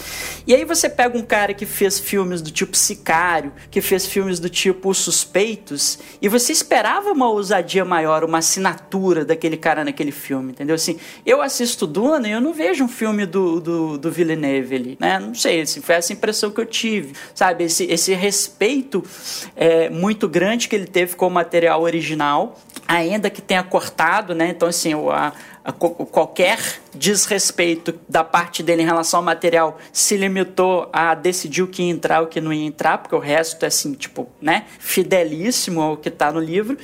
E assim, se você pegar, por exemplo, sei lá, eu, eu prefiro uma experiência como a do David Lynch, né? Ainda que o próprio David Lynch renegue o, o Duna, né? Ele consegue imprimir ali o tom dele, né, no, no filme. Né? Então, assim, eu, eu senti falta de um Duna do Villeneuve. Entendeu? Porque assim, o sentimento que eu tenho é de que qualquer outro diretor dirigindo Duna daria mais ou menos ali o mesmo resultado. É. Bom, eu, eu não tive essa, essa impressão quando assisti o filme, não, tá? Eu, eu, eu achei assim. Eu acho que de repente o que pode ter acontecido é que ele foi tão criterioso em não escapar do livro que ele acabou esquecendo um pouco de colocar a marca dele, né?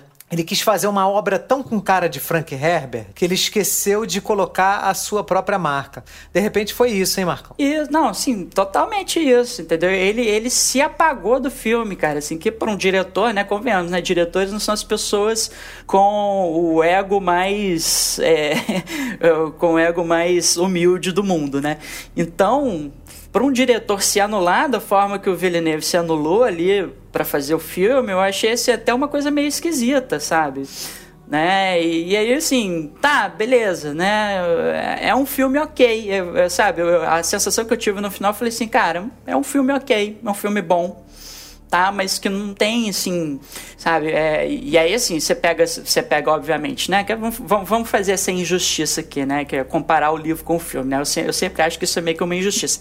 Você tem uma obra é, é, literária que é simplesmente genial e você tem um filme ok, entendeu? Assim, é essa, essa que é a comparação, entendeu? E esse é o problema, né? Você bate uma coisa com a outra, né? Eu acho que Duna merecia mais. Entendi. É, é, eu acho que de repente se ele, se ele trabalhasse um pouco mais no ritmo, né, deixasse o filme mais, emocio mais emocionante, né, e mexesse um pouquinho com a personalidade dos, dos personagens, né, assim, coisa leve, né, coisa que não atrapalhasse a, a, a obra, né, o conte a, que mantivesse o espírito da obra, talvez o filme ficaria, ficasse mais palatável para todo mundo, né? Sim. Sim. Ele é um filme, assim, que ele não é um filme que todo mundo vai gostar. Isso, não, sim, dá para perceber. É um filme, eu acho que é um filme bem difícil para quem não tá, assim, 100% engajado ali, entendeu? É, é verdade. Ou como o Rogerinho mencionou, né? Tipo, se você for no cinema, assim, se, se você entrou pra ver Duna só porque você passou na porta do cinema, eu acho que a tua experiência vai ser, é, não vai ser tão satisfatória, né? Não vai ser legal, é, não vai ser legal. É, as chances são, são ruins. É. Agora, uma coisa interessante, tá? Sobre o design de produção desse filme. Ele homenageia bastante o Alejandro Jodorowsky, Jodorowsky né? Que é um, Eu nem sei dizer, porque ele tem várias. Ele, ele, é psicólogo, ele é escritor, ele é, ele é diretor de cinema, o cara é tudo, né? É, eu lembro ele, dele como diretor. Ele também é diretor, ele, ele, ele escreve ele é roteirista de quadrinhos, ele, ele é foda, né? Uhum. Ele é um, um, um artista espanhol espanhol queria adaptar Duna lá na década de 70. Na década de 70. Ah, eu lembro, eu lembro disso. Tem toda, uma treta, é, tem toda uma treta, né, em relação a essa adaptação dele, Sim, lembro? Sim, ele, ele conseguiu um, uma grana inicial para fazer a pré-produção do filme. Ele montou um dossiê enorme com, com, com, com, é, com todo o catálogo de, de, de, de design de produção, de, de, Como é que é o nome daquela, daquelas, daqueles desenhos das cenas? É do, storyboards. Dos storyboards. Storyboards desenhados, ninguém me, mais né, do que Moebius, cara. Ele pegou os principais artistas da época, que eram Moebius.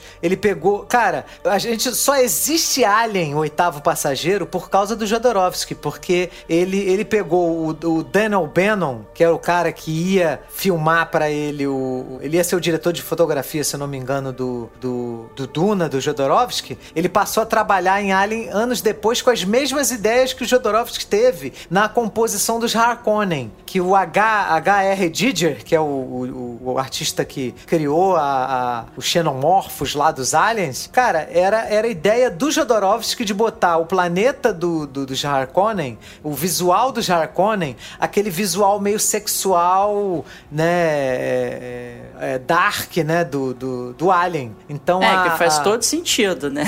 todo sentido. E ele aproveita essa ideia, tanto que ele coloca os Harkonnen todos de preto, o, o, a, o planeta deles é escuro, a, a, ele coloca uma, uma estrutura arredondada para fazer um, um, um, paralelo com a gordura do, do barão, né? A base do barão ela é redonda. Igual, é muito parecido com o desenho do, do H.R. Didier. Não é exatamente igual, porque ele queria fazer um mini barão, né? O, o Jodorowsky é meio doidinho, né? Então ele, ele queria fazer um mini barão em forma de, de estrutura e, a, e a, as naves entrariam pela estrutura, pela boca do barão, como se ele estivesse comendo as naves. Ia ser um filme muito doido, tá? Por isso que ele não foi feito perfeito. Mas várias ideias, cara. Tanto o Moebius foi o cara que ele, Hollywood usou em Blood Runner, em, vários, em, vários outros, em várias outras obras de Hollywood, no próprio Alien, o Oitavo Passageiro. Então, todo o design de Hollywood que foi ajudado pelos europeus na década de 70, 80, Star Wars foi, foi, foi também influenciado. Cara, foi influenciado por conta desse dossiê que o Jodorowsky deixou em todos os estúdios. Deixou na, na Disney, na Paramount, na Warner. E ninguém quis fazer o filme dele. Ele, ele ficou muito frustrado com isso. E esse filme, ele, ele homenageia bastante né, a, a, o desenho de naves do ornitóptero também é parecido com o, o que o. Porque ele, ele pegou o Moebius e um cara que desenhava naves também, de livros de ficção científica, que eu esqueci agora o nome. Então, assim, ele, ele pegou. Várias ideias são usadas no filme. Várias ideias são usadas no filme. Assim, não é igual, né? Porque seria escrachado, né? Mas é, é, é na, na, no espírito da, do Jodorowsky. É bem legal, cara. É bem legal a, a homenagem que o Denis Villeneuve faz. É, é exatamente um, umas maluquices dessas, assim, que eu senti falta, entendeu? Assim, no, no filme, entendeu? Porque se você pegar a referência é uma coisa, mas se você colocar ali uma coisinha um pouco mais extravagante, né? Dar uma pirada ali, cara, é bom, entendeu? Assim, te, te surpreender. O filme precisa te surpreender em alguma medida, né? Eu, é. eu acho tudo no filme, assim, muito, muito telegrafado. É, segue o, o roteiro exato do livro, né? Sim, sim. Tem gente que é. ama isso, né? Tem gente que fala, ah, eu não gosto de ver um filme que ele muda o livro. Cara, mas é. eu, eu não sou assim, cara. Eu, eu gosto de ver uma obra que, que enriqueça. Então eu, eu acho legal que tenha diferença. É, cara, porque assim, o livro eu já li. Então eu tenho a minha visão do livro. Quando eu vou assistir um filme, eu quero ver, cara, o que, que, que esse diretor, né? Tipo assim, qual foi a visão que esse diretor teve desse livro? E aí eu acho interessante quando o cara consegue me surpreender, consegue me trazer um elemento novo, né? Uma visão diferente ali do, do, do que eu já tinha lido e tal. Não vejo problema nenhum fazer algumas alterações para isso, né? Você, você, você não precisa alterar exatamente a história, você pode alterar alguma coisa de design de produção, você pode mudar a direção de um, de um ator e tal para ele interpretar o personagem de uma maneira diferente, sabe? Eu achei tudo muito muito protocolar nesse Duna, assim. Né? Na, nada foi ali para mim muito surpreendente. Rogério, a gente está falando uma opinião aqui de quem leu o livro, né? Você que não leu, você achou isso também? É, eu, eu não consegui identificar uma, uma identidade própria, assim, para esse Duna. Não poderia ser qualquer outro filme de, de, de ficção científica, assim, genérico. Realmente você não consegue ver um, sei lá, um design próprio, assim, né? Tipo, você vê uma nave de Star Wars, você sabe que tá vendo Star Wars, né? Isso ali, não, nessa parte, acho que realmente eles não, não conseguiram... Até a armadura lá do, do pessoal, da, da... Já esqueci até o nome deles. Do pessoal da, do deserto. Os Fremen. muito, muito genérico, é os dos Fremen. Nessa parte de, é, de produção próprios, design, é, é, os próprios é Sardaukar né? lá parece que né, o exército lá do imperador, né, os soldados lá parece alguém com traje espacial normal, né, assim, uma coisa meio, sei lá, você vê, sei lá, é, Prometheus é aquilo ali. é, poderia ser um Prometheus 2 ali que se dissesse assim pela roupa, não, não, ia ver a diferença. É, é, realmente o design ele, ele, ele é muito sóbrio, né? Ele não é uhum. extravagante. É. é. o filme é muito sóbrio de uma forma geral, né? É, eu acho que ele, ele tentou entregar a, a obra, né? ele queria entregar o filme e, nada tirasse a atenção da mensagem do filme, da história do filme, né? Talvez tenha sido isso. Ele tentou fazer o negócio mais clean possível. É, agora, assim, por exemplo, assim, a deferência demais, eu acho que, assim, às vezes até, por exemplo, tem coisa que você não consegue é, direito transpor e tal, assim. Por exemplo, tem uma coisa interessante do, do livro e que no filme não tinha como você fazer aquilo muito, né? Que é, por exemplo, a cena de luta do Paul Atreides com o, com o James, né? Não sei se fala Rames ou James lá no, no filme. Que é o companheiro lá do Stilgar, né? O, no livro eu lembro muito bem disso, porque o que acontece? Os Atreides, né, como eles fazem parte dessa, desse contexto maior, né, dessa metrópole espacial, dessas casas nobres, eles têm, eles estão mais ou menos ali no mesmo pé em relação à tecnologia, né? Então, assim, é, os guerreiros de, de, de, das casas, né, os soldados ali das casas, eles usam um, um, uma espécie de campo de força pessoal, né? Um, uma proteção que é um campo de força mesmo, assim, que é pessoal, que envolve o corpo que nada muito rápido ultrapassa, né? Mas que um objeto, né, mais lento vai conseguir penetrar naquele campo de força. Então é para te proteger, por exemplo, de um tiro. Ele te protege do tiro, mas se o cara te der uma facada bem devagarinho, aquilo ali vai passar o, o, o campo de força. E o Poe A3, ele foi, ele foi treinado a vida inteira em lutas corporais para fazer esse movimento mais lento, né? Quando ele consegue se aproximar do adversário para poder atacar, ele, ele faz isso mais lentamente.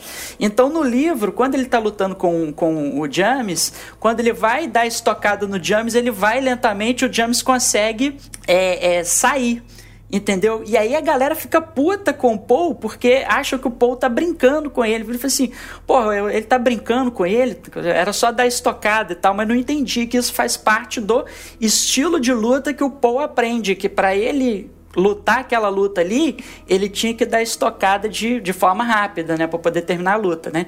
No filme eles acham uma outra solução, né, eles falam que o Paul é, não finalizou o, o, o, James logo porque ele nunca tinha matado ninguém, então ele estava hesitando, né, em matar o James, né, não queria matar o James né? Mas é, é, bem interessante, né? E aí você vira e fala assim, cara, assim, se tem tanta dificuldade para transpor, por que respeitar tanto a obra, né? Por que não fazer adaptações? É, é, verdade. Isso, isso ele foi uma mudança que eu gostei no filme. Eu achei legal né? Assim, porque você consegue explicar ali, porque se ele for fazer, cara, ele, aí ele ia ter que parar a cena de luta e explicar que, ah, eu, eu treinei a minha vida inteira assim, e por isso que na hora de eu estocar, eu vou de maneira lenta e aí ele estava conseguindo sair da minha estocada, né? É uma explicação boa, né? Ele foi a primeira, o primeiro assassinato dele, né? A primeira morte, ele estava visitando, né? Isso, né? exatamente. É, achei maneiro também, achei bem é, legal. É um, é um, dos momentos, um dos poucos momentos que você consegue se ver na, na posição do, do Paul, né? Você exatamente. consegue ter uma empatia e tal. Isso. Verdade, verdade. Bom, e aí tem a questão da Zendaya, né? Que a Zendaya aparece nos trailers todos, nas visões todas do, do Paul, e ela só vai aparecer de fato no filme como uma personagem no finalzinho, né? Tipo assim, ela aparece cinco minutos e acaba o filme. É.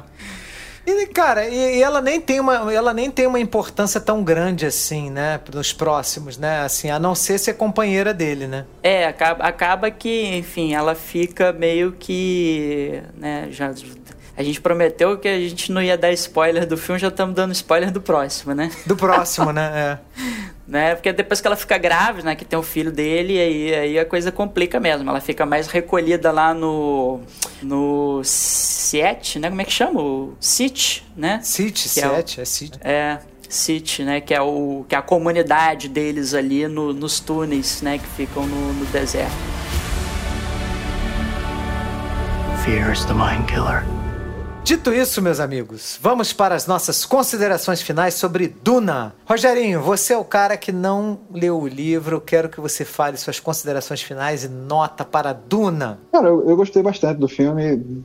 Assim, eu nunca li, mas todo mundo que, que leu falou que era maravilhoso, que, que tava louco pra ver esse filme, né? Então eu fui com a expectativa alta e acho que, que atendeu, assim, né? É, me lembrou muito do Game of Thrones, eu falei brincando, mas realmente tem uns elementos assim que essa parte da, das famílias, né? E tem a família mais, mais leal, né? Que seria os Atreides, né? Que seria equivalente aos Stark, eles são tirados da, da posição que eles estão lá tranquilos para o meio do, do, do, caos, né? Da, da política, do, do, governo e tudo dá errado, né? Então tem, tem esses elementos. Tem a, as, as madres lá, as, as lá, que é como se fossem aqueles mestres, né? Que ficam no, no pé do ouvido do rei, dando, dando as dicas e tal, e sempre com com, com intenções próprias, né, por trás de tudo aquilo. Então, foi uma, embora seja um, uma obra que eu não conhecesse, tem esses elementos familiares que me ajudou a, a me situar, né, e, perceber a, a, história por trás ali do negócio. Então, foi uma experiência boa, gostei. Agora, realmente, assim, o, o, o vou falar Verhoeven, mas o Villeneuve, ele, ele, é um bom diretor, mas acho que nesse filme ele não, não, não trouxe a marca dele, né? É um filme genérico, assim. O filme é bom, mas não tem nada que se sobressaia, assim. Eu fiquei curioso para ver o, o, restante da história, né? Mas não tem nenhum momento nesse filme, nenhuma imagem, nada assim que ficou impactante, assim, né? Só aquela cena que eu falei do, do, do coqueiro lá pegando fogo, né? Mas tirando isso, parece um filme, do ponto de vista de direção e da, da produção, bem simples, assim. Então eu vou dar uma nota 3,5. É, cara, eu, eu acho que eu sigo o Rogerinho, né? Já, já falei aqui o que eu penso do filme, né? Acho que ele tem esses problemas do, dos flash forwards, né? De, de, dessas visões do Paul, que, que é, é o mesmo problema que eu acho de filme que tem muito flashback, que é interromper a narrativa, prejudicar o ritmo e tal. É, de um filme que já tem teria já por si só um problema de ritmo. É, tem o problema do protagonista, né? De, de um, um, protagonista que, com quem você sente dificuldade de se envolver. E aí, por uma questão do é, do, do, do marketing, né, do estúdio, né, é você chegar no cinema com a expectativa de ver a jornada completa desse protagonista, essa jornada acabar abruptamente ali na metade, né, de, de não ficar claro para a audiência que esse é a primeira parte de, de duas partes, né, do, dessa história, né, é, a, acho que assim houve um respeito muito grande ao material original e por isso tem um problema também, né? Porque o que funciona às vezes no material original não vai funcionar na linguagem, na linguagem audiovisual, né? Do cinema. Uh, eu, assim, Denis Villeneuve é um diretor que eu admiro, eu acho assim, pô, A Chegada, um filme sensacional, é, Sicário, é, é, o Suspeitos, entendeu? Até o Blade Runner 2049 eu gosto, sabe? A gente gravou episódio sobre, inclusive, aqui no, no Papo Furado. Só que eu esperava mais, né? O, o, o próprio filme diz. Não é que talvez não tenha sido o filme de estreia dele, mas o Polytechnique também, assim, um filmaço mas o, o, sabe, esperava mais a marca dele, entendeu? Eu esperava assim um pouco menos de respeito ao material original, sabe, um pouco mais de impressão da marca dele, exatamente no sentido de, cara, é, é trazer para o público um grande filme, assim como Duna é uma grande obra literária, entendeu? Assim, eu acho que é um filme que não faz jus a Duna. É, não no sentido de que, cara, você vai ter ali a história que tem no livro, beleza, você vai ter a história que tem no livro, mas no sentido de é, é, é, de experiência cinematográfica, você não vai ter a mesma experiência que você vai ter se você ler o livro. Né? A experiência cinematográfica não vai ser a mesma experiência ou não vai ser tão, tão grandiosa quanto é a experiência literária de ler Duna. Então, por isso eu vou dar 3 pro filme. É um filme bom, não é um filme ruim. Tem esses problemas aí de, de, que a gente apontou, entendeu? Tem personagens interessantes, tem atores que eu acho que foram bem escalados para viver esses personagens, né? O problema do protagonista não é do ator, do Timothée Chalamet, né? É um problema que vem do livro. O personagem que tá no livro, o personagem do livro é exatamente assim, entendeu? Então, sabe, você tem em tela pessoas como o Stellan Skarsgård, você tem a Rebecca Ferguson, você tem a Zendaya embora, assim, né? É um tempo muito curto, né? Assim, tem o Javier Bardem, tem o Josh Brolin, então assim, é um grande, um grande, um grande, um grande elenco, né? E aí fico com essa nota aí, 3, esperava mais de você, senhor Villeneuve. Isso aí. Eu vou dar uma nota 4, porque eu achei o filme muito legal, gostei bastante, assim, apesar de ter aqui algumas falhas que a gente já conversou, né? A exaustão. Eu, eu, eu curti bastante, eu achei a adaptação melhor do que a de 84 do David Lynch, né? Também não é muito difícil, né? Agora, até porque também é, falar do David Lynch é sacanagem, porque ele já deu entrevista dizendo que o corte não foi dele, foi do estúdio. Então o filme ele não considera que aquele filme tenha sido, né, um corte final dele. Então, né, aquela versão que fizeram antes também não achei. Eu achei, né, mais ou menos, né? Ela deixa também muita coisa sem explicar. Agora, essa versão eu achei melhor. Eu achei mais, mais, mais bem executada pelo Villeneuve, porque ele soube pegar várias, vários elementos do livro e colocar no filme sem deixar coisa super expositiva, como é o livro, né? Que o livro não é expositivo e a obra também não é. Então eu achei bem legal. Então, nota 4 para Duna. Tô, estou ansioso pela segunda parte, quero ver, né? Então vou assistir na tela grande, né? Porque faz diferença você assistir esse filme na tela grande do que na tela pequena. Faz muita diferença. Ah, sim, isso, é, isso, é importante, né? Duna é um filme para você ver no cinema. Né? Assim, é, é outra experiência, é outra coisa, assim. Né? O filme claramente, né? Até pelos planos muito abertos, né? E tal, né? Pra você curtir bastante o design de produção, grandiosidade das lutas, né? Das batalhas, né, das naves e tal. O problema que eu achei do filme é que ele também tem uma dificuldade em variar o tom, né, do épico, grandioso pro intimista, né? Que é uma coisa que pela história do livro é necessária, né? Porque você tem a questão da disputa maior, que são entre as casas, né? Tem as batalhas épicas, né? Porque, assim, tudo envolve o futuro do, do, né? do universo, né? E o intimista, né? Porque você tem as questões do Paul, né? E o Paul é um herói todo para dentro, né? E tal, então muito reflexivo. Então você tem que fazer essa variação, que é uma coisa que o Villeneuve faz muito bem a chegada com a Amy Adams, né? Você tem aquela coisa ampla, né? De que é o dilema lá das naves, né? Alienígenas. E você tem o dilema pessoal da Amy Adams, né? E, e, ele consegue fazer isso muito bem na chegada e ele não consegue fazer isso tão bem no, no Duna. Senti muito isso também no cinema. Isso aí, isso aí. Rogerinho, você tem algum comentário pertinente a fazer sobre Duna? Pô, só a participação da Zendaya, né? Eu fiquei decepcionado. Eu, eu, toda hora que ela aparecia, parecia que ia ser um, um, uma propaganda de, de shampoo, né? Que ela botava o véu, tirava o véu, balançava o cabelo. Ah, o sol tá castigando o seu cabelo, use Monange. É uma coisa assim, né? Achei. Achei desnecessário. é por causa do flash forward, né? A visão do é. do, do. é isso, cara. É foda. Fica parecendo mesmo, né? Propaganda de perfume, né? Alguma coisa assim. É, agora, Monange, agora, né? também utilizamos com especiaria, olha aí, tá vendo? Especiaria, novo sabor. novo, é... novo, novo aroma de especiaria. Aroma de especiaria. Especiarias de arraques. Se passar no SBT, pode ter certeza que vai aparecer um Jequiti, assim, bem rápido, tipo quando aparecer a jandaia. Muito apropriado.